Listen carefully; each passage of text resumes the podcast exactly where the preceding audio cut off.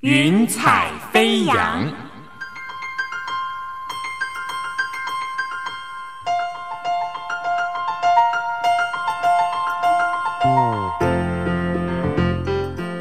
让每一朵云彩的生命牵引着你心灵的飞扬。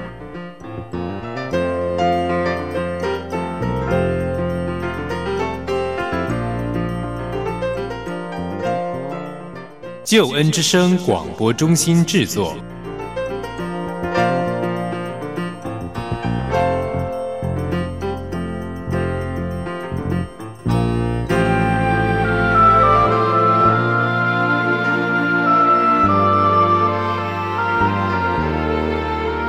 欢迎收听由台湾救恩之声广播中心所制作的生命故事集《云彩飞扬》。我是静怡，邀请你听听别人的故事，想想自己的生命。朋友，你可以想象有一个人，他当了美国科技新贵十年之后，收到了台湾的征兵令，直奔回台湾，转换职场，成为。一个非常能够帮助人的助人者，而且呢，他的工作是可以跟生命结合的工作，是有上好的福分。他是谁呢？就是今天我们所请到的 VIP 曹敬业牧师 Peter。Hello，Peter，你好。主持人好，各位听众朋友，大家好，是非常欢迎牧师。牧师，您现在是在哪里牧会呢？我目前是在南港，台北的南港区，在这边做配搭的服饰。嗯嗯，我们说您的英文名字是 Peter，可是我们知道有人叫你摩西，曾经发生过，这是怎么回事呢？哦，这是一个蛮有趣的一个故事。嗯，就是在我高中的时候，那啊，我去参加一个退休会，教会的退休会。那在退休会的过程中啊，就有台上的牧师在做一个呼召。所谓的呼召，就是问有没有台下的呃会友，他们愿意回应上帝在呃我们心中的一些感动。嗯，然后那个时候呢，台下一片安静，然后呢，就我觉得。心中一直蹦蹦蹦蹦跳，然后觉得好像神在呼召我要来回应啊一个服侍神的一个心智，所以我就举起手来。那所以后来这个牧师对我印象很深刻。那在整个聚会快要结束的时候，他就为我祷告，他就说啊，我将来就会有像摩西一样的一个心智来服侍神。那所以我周围的朋友们他们听到之后，他们就开始叫我摩西摩西摩西，然后我也是觉得很不好意思。好有趣，我觉得，嗯，但是这个祷告。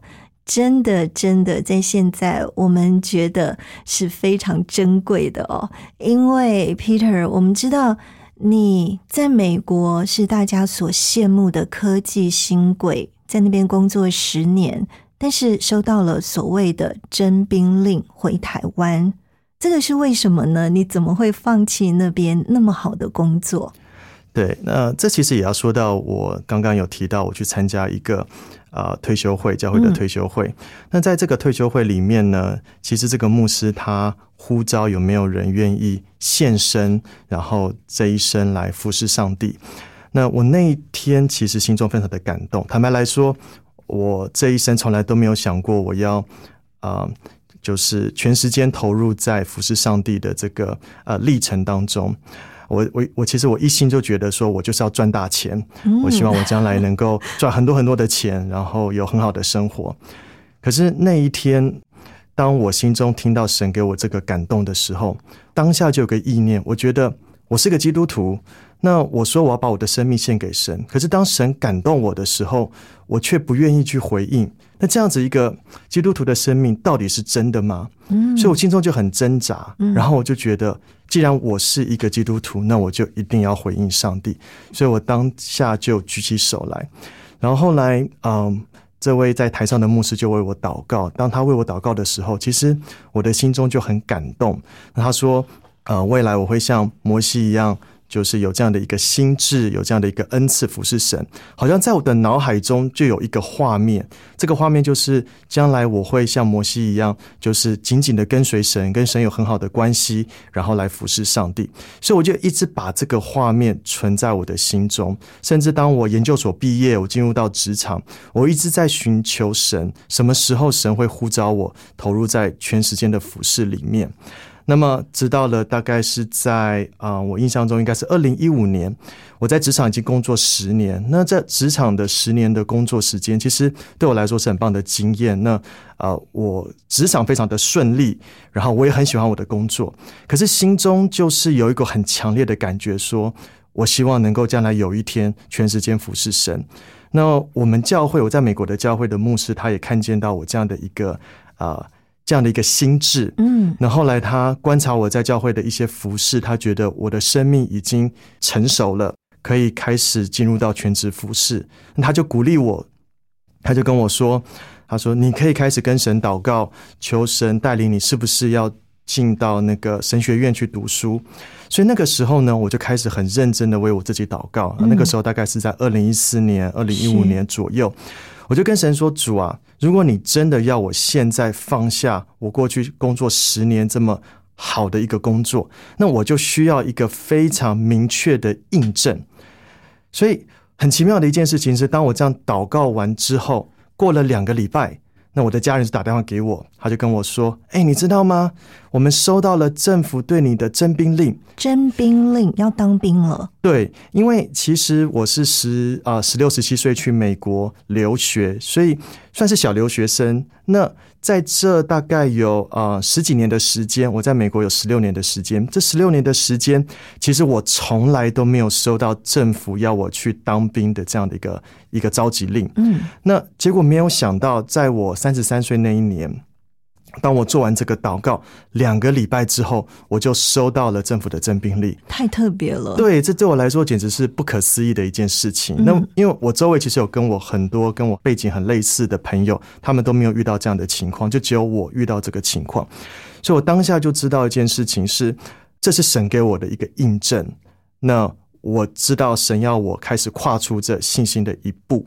所以那个时候，我就毅然而然跟我的老板说，我要辞掉我的工作，因为我要回台湾，我要回台湾读神学院。嗯，这真的下了好大的决心。我们可不可以先请问 Peter，你在美国的高科技公司是担任什么样的职务？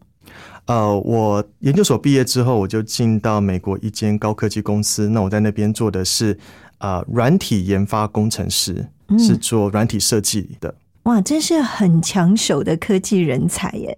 全世界都在抢你。对，在呃那个时候啊，他的待遇算是相当不错，而且啊，在美国的话，他的发展也非常的有前途。嗯，所以当你跟老板说你要回台湾读神学院，老板的反应是什么？其实老板他不太知道我要回台湾去念神学院，我们不用跟他讲这件事情。但是啊，当我跟老板说我要回台湾的时候，其实他也是极力的未留。那但是我跟他说啊，我已经下定决心了。其实我觉得要跟老板讲这件事情真的很不容易，因为老板其实不断的未留你，那你心中还是会动摇，你就觉得啊，我真的要放弃吗？我真的要放弃吗？可是当我跟老板说我已经下定决心了，那一刻好像就是有一种。如释重负的感觉，就真的你知道，你回应了神对你的一个呼召。嗯，所以真的是让你的心里反而比较踏实，比较舒坦了。对，就是那一刻，我觉得我就是有必要把我的后路给切断，因为如果我不切断的话，其实有的时候你就会不断的想要回头，那反而你没有办法真的毅然而然走在神给你的感动当中。当下你的家人在台湾的家人，或者是你在美国的亲友是怎么反应呢？呃，我的父母亲他们对我是很大的一个支持。那么我要回台湾，因为我在美国待了十六年嘛，所以我要回台湾，他们的心情其实是蛮复杂的。我觉得，一方面是他们非常非常的开心，哇，我的儿子终于要回回家了。可是另外一方面，他们也会为我很担忧，因为未来我的道路是不稳定的，那我的薪水绝对不可能跟我在美国的薪水相比。可是因为我的父母亲他们也是非常敬虔的基督徒，所以他们知道，若是这是神的带领，那么神就会为我的人生负责，所以他们就成为我在服饰当中最大的一个心灵的支持跟后盾。嗯，好棒哦！那时候你还是单身，对，那个时候就是啊，我一个人在美国。嗯，那回到台湾之后才遇到师母的吗？对，这其实是呃蛮奇妙的一个经历呃，主要是我在美国过去也有一些感情，也有一些恋爱的机会，但是都没有，我觉得都没有很顺利，所以后来我心中其实有的时候会感到有点挫折。嗯，那我就跟神说：“主啊，我觉得我自己靠我自己的方式去寻找伴侣，好像都不是那么的顺利。”我就跟神祷告说：“主啊，我决定我不要再自己去找了。如果你要为我预备，你就透过我的父母亲来为我介绍。”所以，嗯，后来回到台湾，其实坦白来说，我也没有刻意的去呃，就是去认识呃对象。虽然说周围还是有人跟我推荐，但是我都婉拒他们，因为我觉得我还是就是让我的长辈们为我介绍好了。我觉得这样感觉比较安心一点。那。结果很奇妙的一件事情，就是有一天，我的啊父亲他就问我说：“哎，那个就是教会呢有一个长辈想要介绍他的女儿给你认识，好不好？”哇！我就说：“嗯，就说不用了吧。”然后他就说：“可是这是我们教会主任牧师师母的女儿。”哎，我一听就觉得很特别，因为他的女儿。比我小十岁哇！对我就觉得这是这是绝对不可能的事情呢。嗯，当然我们知道说有这种啊，就是差十岁这样的一个恋爱，当然现在是普遍了。可是据我个人的一个感觉是，大部分的父母亲不会想要把你的女儿介绍给跟他差十岁的对象。嗯，对，所以很特别是，居然就是我们主任牧师师母他们愿意把他们的女儿介绍给我，那我就觉得很特别。我想说。好啊，那我就来认识一下好了。我就觉得非常非常的啊不可思议。那在整个啊交往的过程当中，诶，我们就真的互动的还不错。那虽然说我们差十岁，但是好像我们在一起并不会有这个呃年龄上面的一个疙瘩在。那我觉得很舒服。然后我也在祷告当中，我觉得神也有一个很平安的确据在我的心中。那那时候我就很，我就很好玩，就是我跟神祷告说：“主啊，主啊，我真的要跟他在一起吗？”因为他跟我差十岁。然后我觉得很好玩的是，主在我的心中就跟我说：“啊，他就说，哎，你已经三十三岁了，你再不把握这个机会，我看我也帮不了你了。”我就想，是是是，好，那我一定要认真，好好的去把握这样的一个机会。对，所以很奇妙的，我们大概交往了差不多有半年的时间，然后呃，我们在双方家长的鼓励之下，然后我们就决定结婚，所以我们也算是啊，算是闪电结婚，有点是这样的一个概念，对。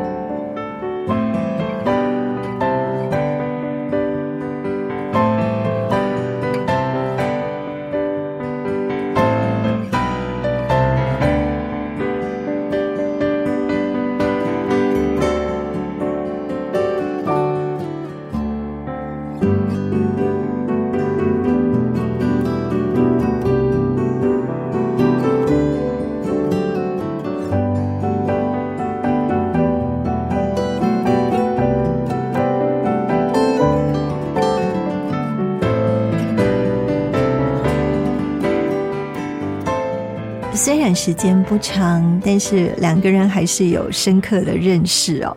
其中包含了 Peter，你其实就是想要全职服侍神，所以在这个点上面，你跟师母是怎么样去做沟通的？嗯，我的师母她是一个非常呃支持顺服丈夫的呃一个师母。那嗯。他也是在一个呃牧师师母就是家庭长大，所以他非常清楚知道这个呃牧师家庭的形态。那其实他自己本身并没有特别想说，我将来是不是要当师母？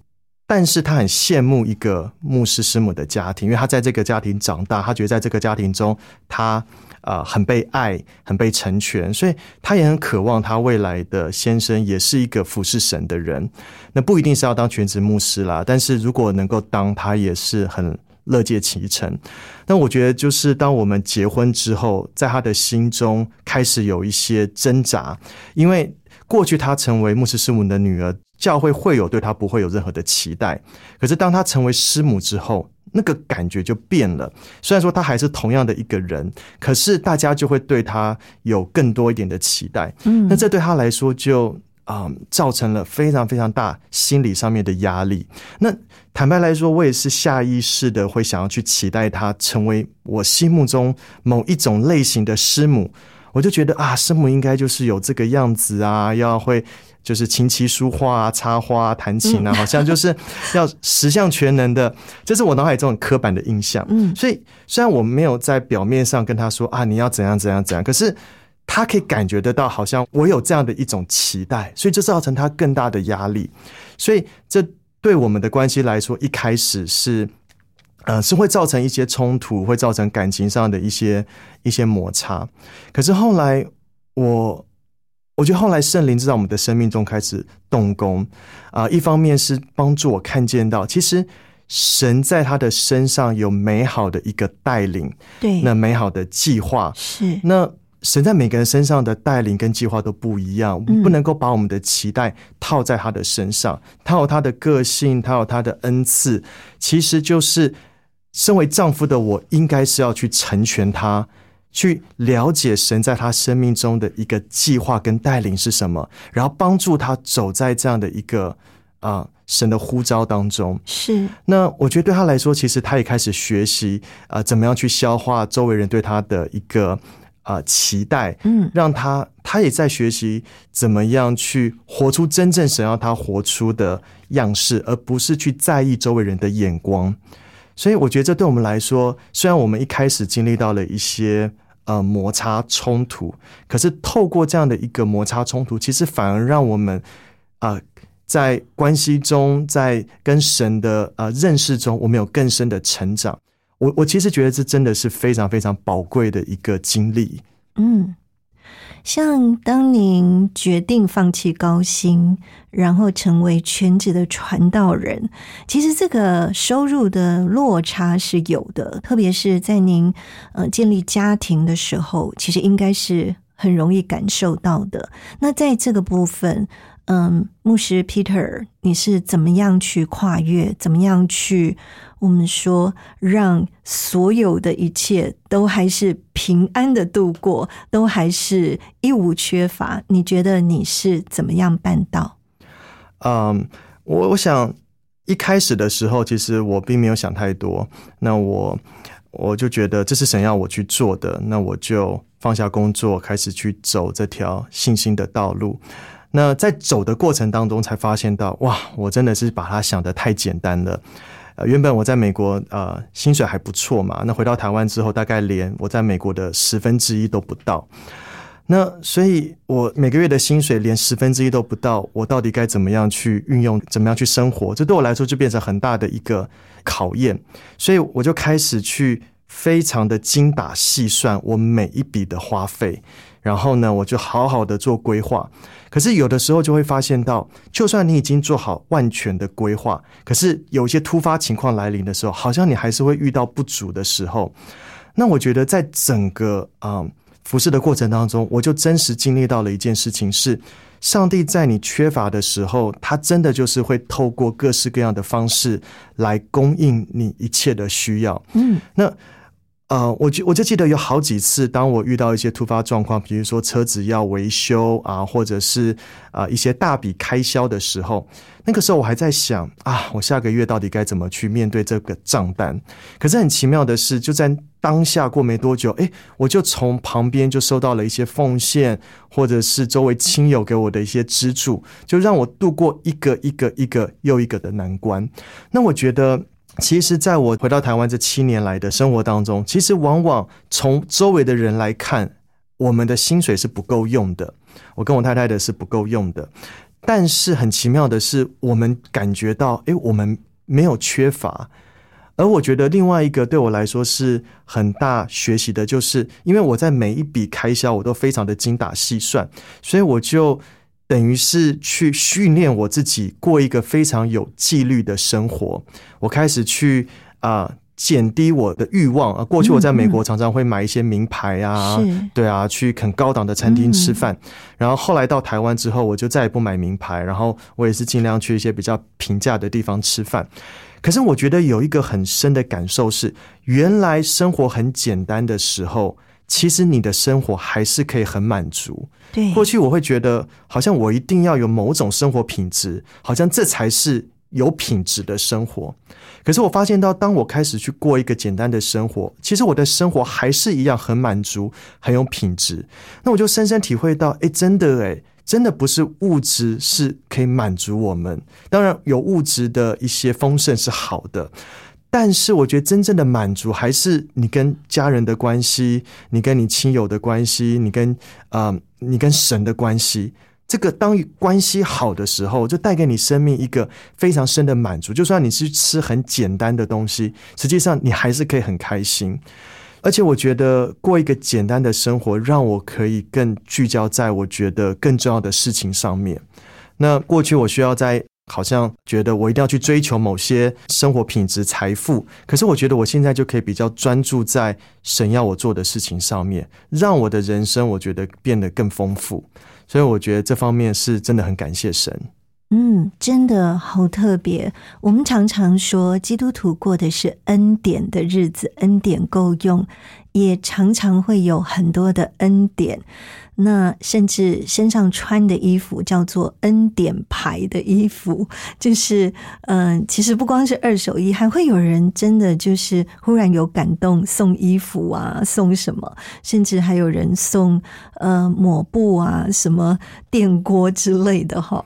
那接下来想要请问曹敬业 Peter 牧师，就是我们在网络上面看到了您。拍摄的 YouTube，那是您被访问嘛？就是关于婚姻还有服饰的平衡。那这边呢，静怡就是呃，稍微转述一下当初呃您分享的一段话哦，就说我想做一位好的传道人，但是要我把婚姻放前面，事工放后面，这样真的可以吗？那现在可不可以请 Peter 也帮我们回顾一下，就是您拍的这段影片，还有向您提出的这个问题，可不可以再跟我们多补充一点？是啊，因为我从小就是在教会长大，所以啊，我也在教会当中看见到很多牧者前辈的榜样。对，我就印象很深刻。我小时候对于牧师的概念就是，第一个牧师要过很辛苦的生活，然后第二个就是牧师要非常勤于探访，然后呢要把会友、把服饰放在家庭前面，然后第三个就是牧师是要二十四小时待命，就是只要是有那个会友打电话，你就要马上随口随到。啊，那是我啊，我小时候看到牧师的一个呃印象，所以我那时候小时候就对牧师的这个工作是很排斥的。那后来长大被神呼召，那我觉得这个印象在我刚开始服侍的时候，其实还是存在的。我就觉得我今天一定要就是把教会放前面。那另外一个就是我自己其实觉得啦，我在某种层面上面有一点点的呃工作狂的特质，但不是很严重。所以我只要投入在工作当中，我就会全身心的投入。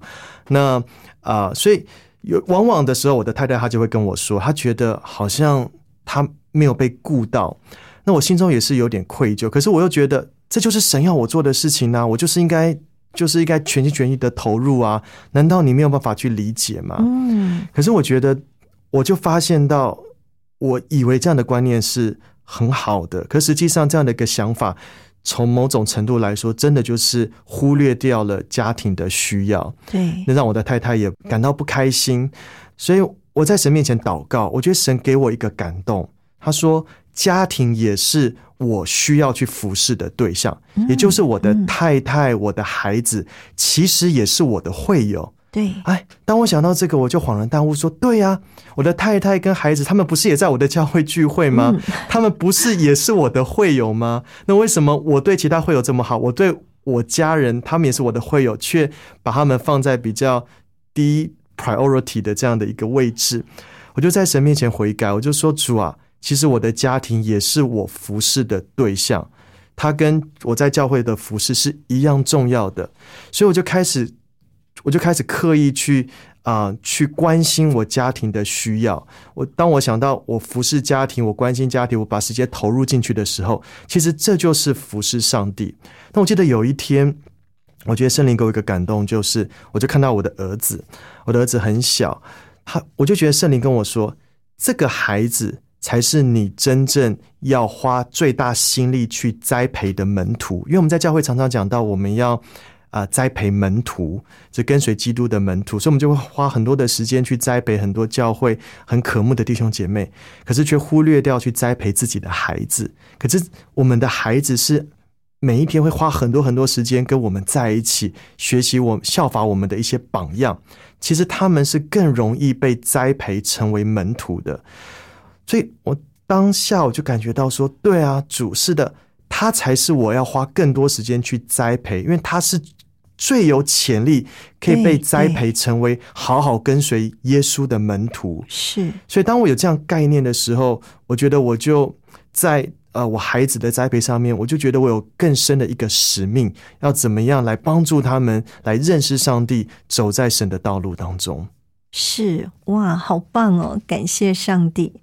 我们也想到说，其实 Peter 曾经被牧师祷告过，说要领受像有摩西一样的管理的能力哦。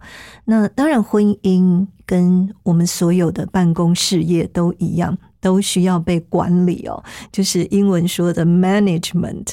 那请问一下，Peter，你会在婚姻当中特别的规划什么部分吗？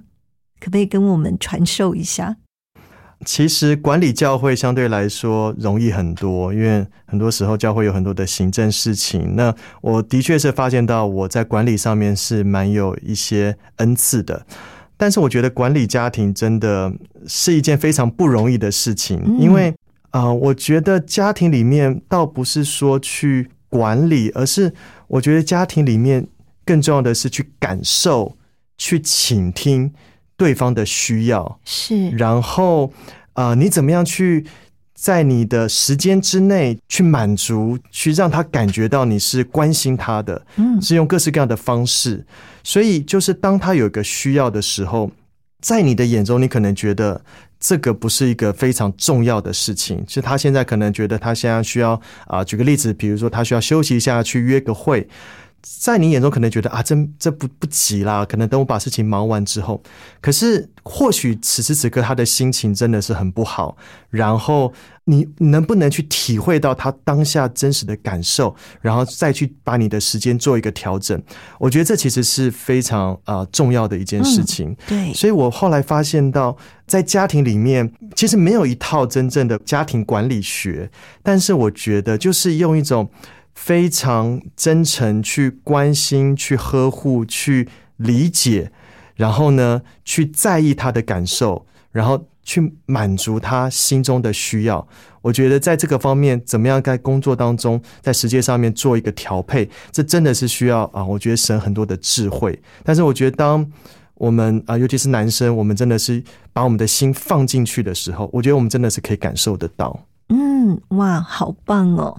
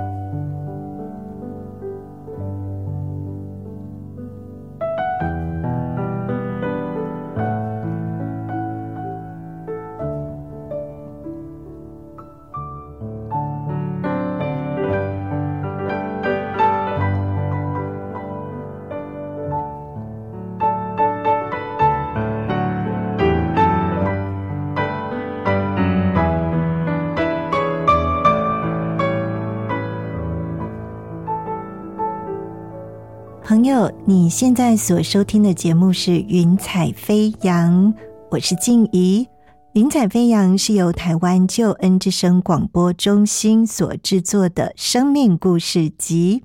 今天故事的主角是 Peter 曹敬业牧师。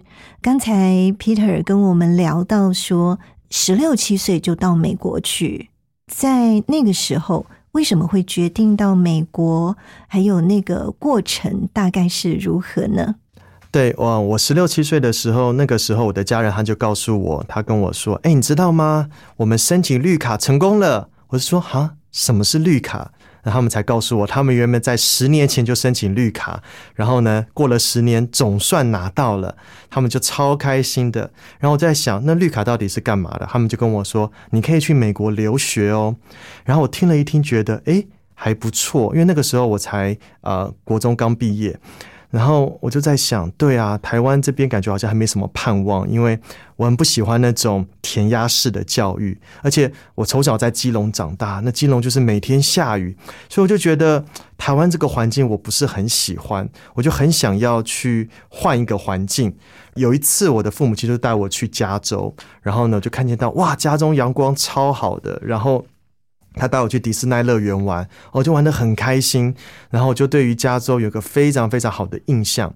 所以自从那一次之后呢，我就想，好啊，那既然要去美国那个留学，那我觉得这是一个不错的环境，好，那我就决定要毅然而然的要过去。所以那时候是你自己过去吗？还是有其他的亲人陪着你？呃，那个时候其实是我自己一个人过去，那我父母亲把我就放在美国。那因为我的爷爷奶奶他们那个时候住在加州，所以我就住在我爷爷奶奶家。可是实际上，啊，我爷爷奶奶他们年纪已经非常大了，那个时候大概有八十几岁，所以他们其实也很难照顾我。那很多时候反而是我要去照顾他们。那另外就是我其实从小跟我爷爷奶奶的关系是非常遥远的，因为他们很早就去了美国移民，所以我其实对他们没有什么很大的印象，有点像是蛮陌生的感觉。所以我那时候刚到美国去的时候，其实有一点不太习惯，感觉好像举目无亲，然后谁也不认识，是蛮孤单的。所以你在语言上面或者功课上面都还 OK 吗？呃，那个时候刚到美国去的时候是挑战非常大。嗯，那因为那个时候其实我已经快要进入到高二，马上就是高三的时候就要开始申请大学。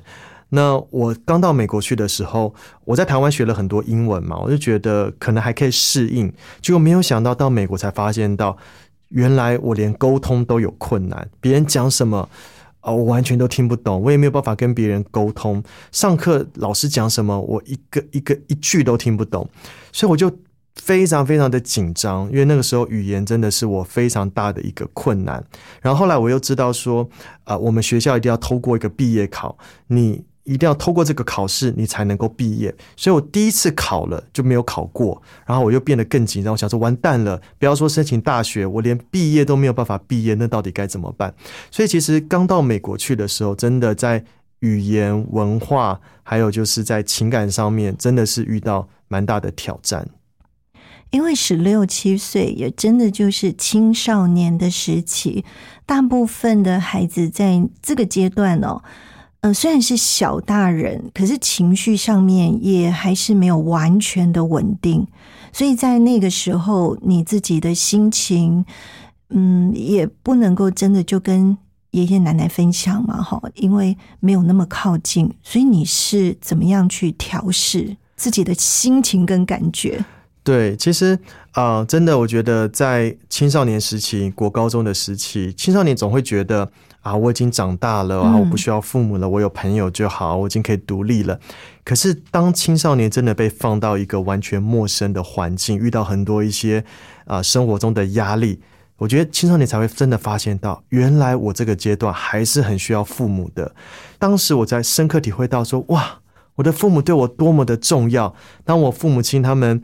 嗯，把我放在美国，然后在机场坐的飞机离开那一刻的时候，啊，我突然之间觉得，哇，我心中一个很大的依靠就没有了，哇，那时候其实真的是啊，蛮孤单、蛮难过的。可是你又必须要自己去面对，因为这其实是你自己的选择，而且你已经没有回头路了。所以那个时候我觉得很感谢神，因为啊、嗯我十六岁的时候受洗，我十六岁时候受洗，我就啊、决定接受这位神成为我的上帝。那我开始去认识这位上帝。那我记得圣经上有说，我们的上帝就是我们天上的父亲，他创造了我们，所以我就开始跟上帝祷告。从那一刻开始，我开始与这位上帝建立关系。那在我在青少年在美国前几年的那段时间，其实我是很孤单的，因为周围也没有朋友，我语言也不通，所以我常常是自己一个人。可是因为我知道我的心中有这位天上的父亲，所以我就常常跟这位天父祷告。在这几年的时间，我就跟天父建立了一个我觉得很深的一个友谊。那他成为一个我可以倾诉、倾听我心里话的一个对象。嗯，在十六岁的时候，你受洗，那时候是在台湾还是美国？啊、那个时候是在台湾，嗯，所以在台湾受洗到美国去，所以到美国去就进入教会了，是吗？对，嗯，还有就是我们知道说你在教会当中其实也有一些的服饰，对不对？是怎么样的一个教会生活呢？啊、我刚到教会的时候呢，我就认识了一些教会青年团契的弟兄姐妹，那他们跟我的背景其实是蛮相似的啊、所以就等于是有机会去结交一些朋友。那么在教会里面呢，我们的青年团契就有一些服饰的呃服饰的机会，比如说啊、呃唱诗歌，对还有带游戏，甚至分享圣经。那我们大家都会轮流参与，所以在这个过程当中，我觉得我的属灵生命有一些成长，透过带诗歌，还有大家一起读圣经，那对我的生命成长是帮助蛮大的。然后我就慢慢慢慢越来越投入，然后甚至投入在办一些比较大型一点的活动，对，大概是这样子。嗯，所以你很喜欢唱诗歌，那首诗歌也成为你的安慰哦。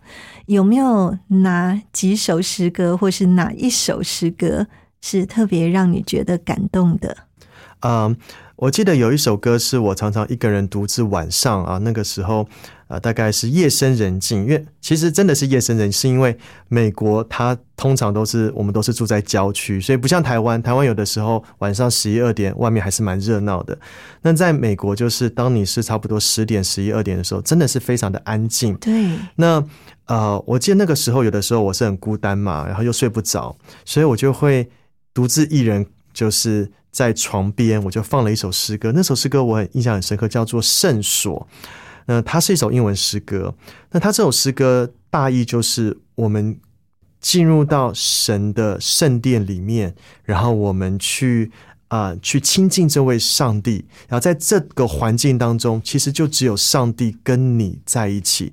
我就觉得当下那晚上就好像真的就仿佛那个环境就像是这首诗歌所描述的，嗯，真的是你完全听不到周围有任何的一些声音。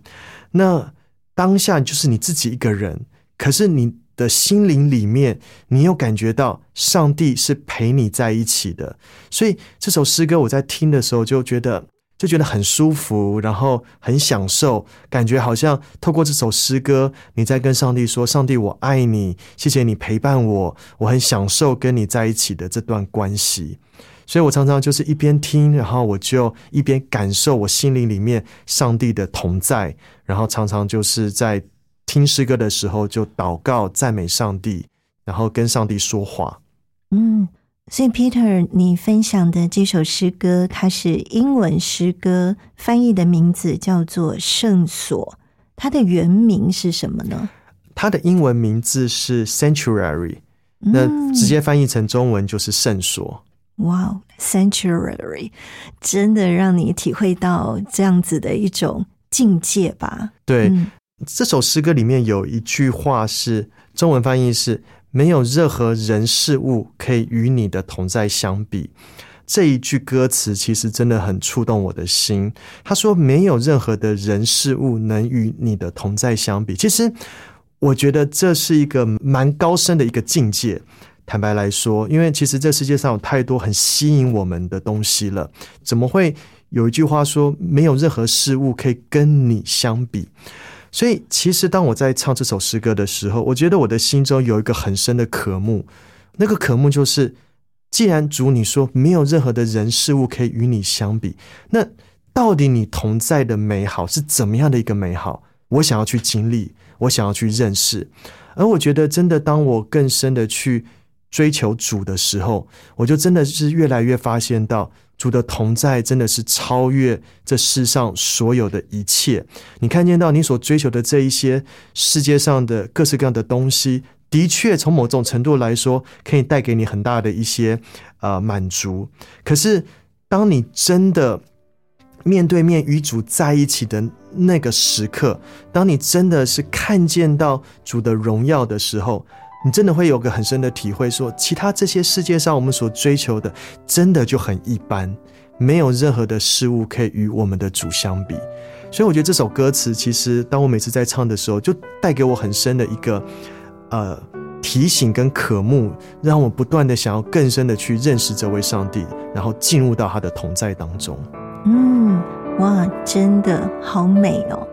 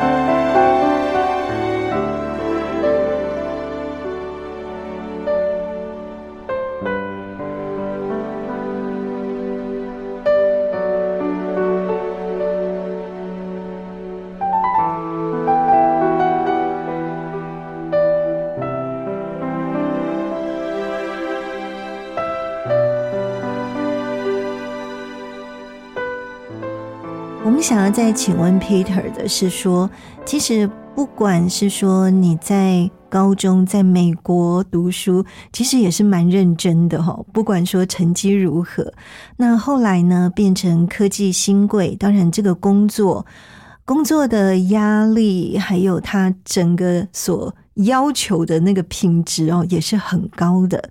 那现在呢，你又是全职的传道人。我们知道这一些都是不容易的事情，所以要请问 Peter 跟我们分享一下你自己曾经记得你受到的一些压力啊，或者是自我期许啊，或者是一些其他的挑战呢、你是怎么样靠着上帝给你的力量，你去胜过的？我到美国去的时候呢，那个时候其实对我来说已经是没有回头路了。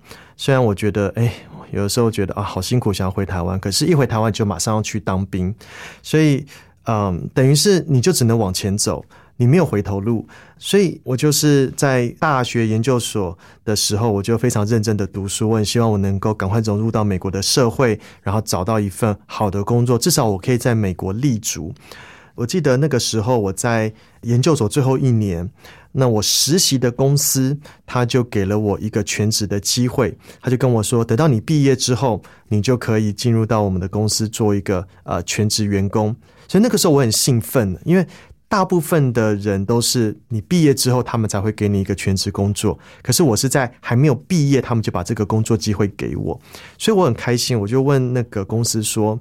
我接下来的部门是什么？是他就说：“好，你是在啊、呃比如说是在那个 video 部门、影像部门。好，然后我就在最后一年哦，我就非常认真的把整个 video 部门的课全部都修完了。嗯，我就觉得哇，我真的是已经 well prepared，我是没有问题了。好了，，对，然后第一天上班的时候，我就觉得好，我一定要就是好好的努力工作。结果没有想到，当我第一天上班的时候，我的老板来跟我说：“哎，不好意思，呃，公司最近有一点人事的调动，你现在被调动到 graphics 部门，就是那种啊、呃就是三 D 绘图的部门。”然后我就问老板说：“什么是 graphics？” 我完全不知道那是什么东西。然后老板就说：“呃，没有担心啦，不会很难的。”然后他就走掉了。傻眼，哇！我当下就很塞，说这到底是怎么一回事？然后后来呃，就开始工作，前一两个礼拜真的很痛苦，然后后来才搞懂什么是 graphics。原来 graphics 跟 video 是完全不一样的东西，当然他们有很多相似之处，是呃，但是实际上，呃，从本质来看，他们有非常非常大的一个差异。所以等于是很多东西我都是必须要从头再来学，然后那个时候压力就很大，再加上那个时候差不多啊、就是金融海啸的时候，所以很多公司他们都在说我们要裁员呐、我们就是要 cost down 啊，所以我那时候就是觉得完蛋了，就是再不好好工作，我就是可能就会被裁员，我就没有工作，那怎么办？大概过了一个月之后，我的老板就叫我到他的办公室，他就跟我说：“他说，嗯，我观察了一下哈，我觉得你的表现跟其他两位这个新进员工，就是你的表现差蛮多的。”啊，我心情就非常非常的沮丧。我想说，完蛋了，接下来不知道该怎么办。我就跟神祷告说：“主啊，我要不要就是换工作，赶快去找别的工作？”然后那个时候，我觉得神就给了我一个感动，他说。是我刻意把你放在这个环境当中，因为我想要透过这个环境来熬练你，然后来学习依靠我。所以那个时候呢，我既然听到主给我的感动，我就决定继续留在这个部门。结果真的是很奇妙，就是在我这样做决定之后呢，诶，我周围就开始有了很多的一些帮助，神就派了很多一些人，他们在啊我的工作上给我提供了我很多的一些。啊，一些很实质的帮助，他们一步步的教我，然后开始越来越上手。然后呢，我也是，其实，在工作中，我就每天就祷告，我说主啊，主啊，求你帮助我，不然的话，我就要被裁员了。我就很努力的，我就很认真的祷告。结果很感谢神，我真的就是呃，越做越好，越做越好。然后大概到了差不多有大概两三年，三年之后，然后那个时候呢，我觉得我大概到了一个地步，说。啊，我在我的工作上已经非常游刃有余了。那我想要换另外一个部门来学习，我就跟我的老板说，就是那个之前跟我讲说他觉得我表现没有很好那个老板，然后那个老板就说，他就极力的慰留我，然后还说，你知道吗？你真的是我们公司需要的人才，你不能走。我想说，怎么差那么多？三年前讲的真的是怎么差这么多？对。可是我觉得回头再来看，我就觉得，哎，真的是上帝给我的一个引导。嗯，然后我觉得透过这个环境，让我真的是体会到，我的人生中我不害怕任何的挑战。其实现在在这个呃教会的服饰当中，我也是承接了很多的事情，是我过去从来没有做过的。其实，在周围的人看起来也觉得，哇，你的压力一定很大吧？我就说，对啦，其实真的是蛮有压力的。可是，因为我经历过那时候在职场上那很痛苦的那段时间，所以我知道一件事情，再怎么困难，上帝一定有办法来帮助你。所以我觉得这段职场的时间给我很大的一个帮助，是我不会害怕在我面前任何的挑战，因为我知道上帝是我的帮助。是我忽然想到说，我们的上帝真的是一位大医生哦，专门医治我们生活当中的疑难杂症，都可以因着他的祝福而有所改变哦，变得更加的美好。我们听了 Peter 的分享，发现 Peter 你真的是一个非常蒙受上帝祝福的人，所以好不好？嗯，在这边呢，我们想要请你为两种人祝福。头一种呢，就是现在正在收听我们节目的朋友，但是呢，另外一个就是。特别为在寻梦过程当中，或者是正在职场当中，感觉遭受挫折、遭受上司的打压啦，或者是呃遇到很多疑难杂症的人，也特别帮他们做一个祝福，好吗？好，那我想特别祝福啊，我们的听众朋友啊，我觉得在我的生命一路走来，我在这个信仰当中最深的体会就是。我们的信仰它是一段关系，所以我想要祝福我们的听众朋友也能够啊、有机会来认识这位创造我们的天赋，因为他真的非常非常的爱我们。他创造我们，其实他的目的就是要来爱我们。因为我自己有两个孩子，要一个男的，一个女的。尤其是我的女儿，她刚出生，我就常常跟我的女儿说，她其实虽然还听不太懂，但是我就常常跟她说。你被造真的是带给我很大很大的幸福。你被造是因为我非常非常的爱你，就是我们啊生他是因为我们非常非常的爱他。那当我这样跟我女儿说的时候，我就很深刻的体会到，其实天上的父亲也不是这样子吗？他创造我们是因为他很爱我们啊，所以我想要祝福我们的听众朋友，希望你也有机会能够来认识这位创造我们、爱我们的天父。他是我们生命中最好的朋友，他陪伴我们，他可以倾听我们心中一切的心声。啊，那另外我也想要特别祝福在职场中，现在你正遭遇挫折、困难的一些朋友。那我想跟你们分享是，上帝是我们的帮助。虽然可能你还不太认识他，或者是啊，你跟觉得你跟他好像不是很熟，但是圣经上说，上帝是我们的帮助，他随时随地他都会乐意来帮助我们，所以。我鼓励你，你可以啊向上帝来祷告。其实祷告很简单，就是把你心中的需要来跟他分享啊，没有什么特定的形式，就像你跟朋友来分享你现在遇到的困难一样。你求上帝来帮助你，上帝他一定会回应你的祷告。好棒哦，好棒的祝福。那我现在来为我们的听众朋友们来祷告，亲爱的阿巴天父，你的爱是何等的长阔高深。我为着我们在收听这个节目的每一位听众朋友来祷告，求你帮助他们有机会来认识你的慈爱，你也来向他们说话，帮助他们来认识你。主要你是这位爱我们、帮助我们的上帝，在我们的生活中若是遇到困难的，主要求你也来帮助他们，你来向他们显现，让他们经历到你的全能。我们献上赞美、祷告，奉耶稣基督的名求。阿门，好棒的祷告！今天非常谢谢曹敬业 Peter 牧师，牧师谢谢你，谢谢主持人。